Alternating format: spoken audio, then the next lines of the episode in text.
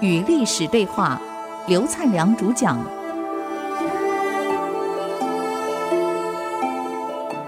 我是刘灿良，这个丙吉甲乙丙丁的丙，吉祥的吉，丙吉啊，给霍光上书。他讲到这个刘病己呢，当时在我这儿，后来事件平息了以后呢，我就让他的外祖母家收养了。那么在民间呢，继续养大，因为父亲被杀了嘛，父母也死了嘛，是由外祖母一手把他带大。他是武帝的亲曾孙。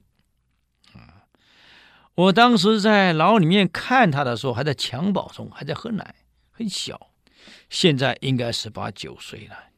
据我知道的，我探听去了解，这个孩子通晓经术。很有才干，举止安稳，气度温和，是个人才，长得又好，而且因为在民间长大，又不是在王府里面长大，也不是在皇宫长大，没有一点官二代的样子。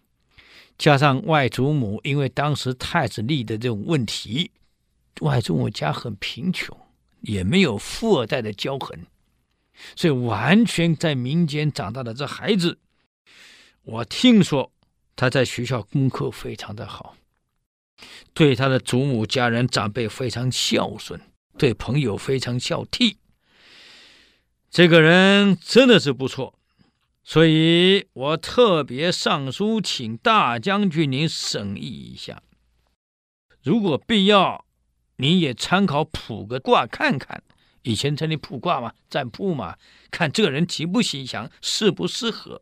如果可以，倒可以先召他进宫伺候太后，用此来褒扬宣扬他，也让他伺候太后，让太后了解他是真的孝顺，真的有能力，真的温和，还是外面传说有误啊？也让民众们明白知道这个道理。我想这样做后。再决定大计，是不是好一点？此乃天下之大事呀！这个霍光看完奏折后，问周围：“你们知道刘病己吗？”这个杜元礼讲话了，他说：“我知道，刘病己品德非常好，我去了解了一下。”，那么霍光呢？听完后就召集大臣：“你们还有谁知道刘病己的？我们不能再犯刘贺的错误了。”当时讨论的时候不详细，调查不清楚，立了一个错误的刘贺。宫廷乱了二十七天，今天我们不能再犯这样的错误。我们了解一下，各位，你们来来提提意见，对刘病己有没有了解的？这时候，宰相杨常上书给太后说，也顺便跟霍光讲，但霍光通过了，给太后上书了。他武帝的曾孙刘病己已经十八岁了。我调查过在学校的学习情形，他学习过《诗经》《书经》《礼经》嗯，《春秋经》《孝经》，基本上该读的书五经六艺都学习了，而且躬行节俭，仁慈爱人。我想他应该可以继承先帝，继世祖先宗庙，为天下百姓之主。同时，对我大汉朝必定可以再度辉煌。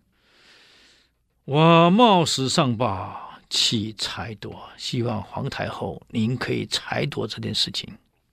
皇后再询问了一下周围的意见，你看多么谨慎，一关一关的这样问上去。啊，皇太后于是下令照遵，因为周围都认可以嘛，所以就这样，在公元前七十四年七月庚申日。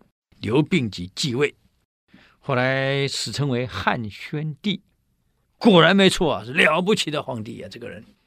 所以史书上对他叫做宣帝中兴，把国家从武帝经过文景两朝后的财务，因为伐匈奴耗光，在宣帝在位内统统恢复，恢复到文景时的盛世。这个人真不容易啊。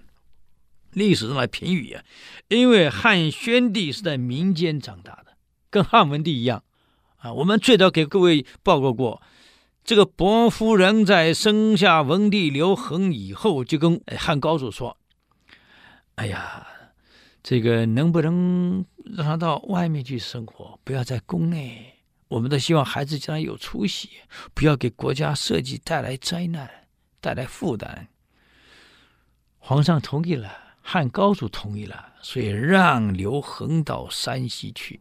你看，才满月就把他封走了，就不在宫里长大。所以成为一个好皇帝嘛，对民间很了解嘛。这个宣帝的成长过程很像，在民间，在外祖母家一点势力都没有，其实比文帝更惨。文帝至少伯夫人还是个夫人在，啊，还是有警卫，有一些人保护着他家。这个刘备其实完全没有啊，就在祖母家长大啊，而且是外祖母，还不是自己的祖母家。从小跟孩子玩在一起，去读书很艰苦，凑不出学费，还得去借。这样艰苦的环境，所以对老百姓的生产生活艰苦困难完全了解。所以他继位后没有多久，霍光去世了。即使霍光去世了，由宣帝自己。亲自主持朝政，一样可以精力图治，而且用人也用得非常好，也瞒不了他。为什么？他民间长大的，你要骗他呀，奏着想瞒他呀，你没有一样瞒得过他啊。他跟文帝很像，往往就为服这个便服一穿溜出去了。这古代又没电视机，又没照相机，什么都没有。皇上穿个便服出去，谁知道你呀？我想各位好朋友，早期有一部电影叫《江山美人》，好像是赵雷演的，是吧？跟尤尤敏是吧？尤雅，我搞不清楚了。反正很早很早了，江山美人黄梅调的。这个明朝的这个皇上，你看朱德正穿个便服溜出去的，到梅龙镇去，你看谁叫他是皇上？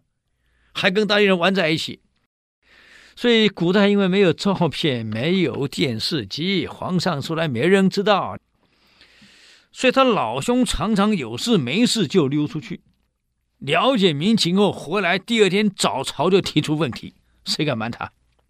所以这一点他能掌握民情，是一个领导人能不能把整个组织管理好的第一个重要关键。好，我们休息一下，等会儿继续奋斗。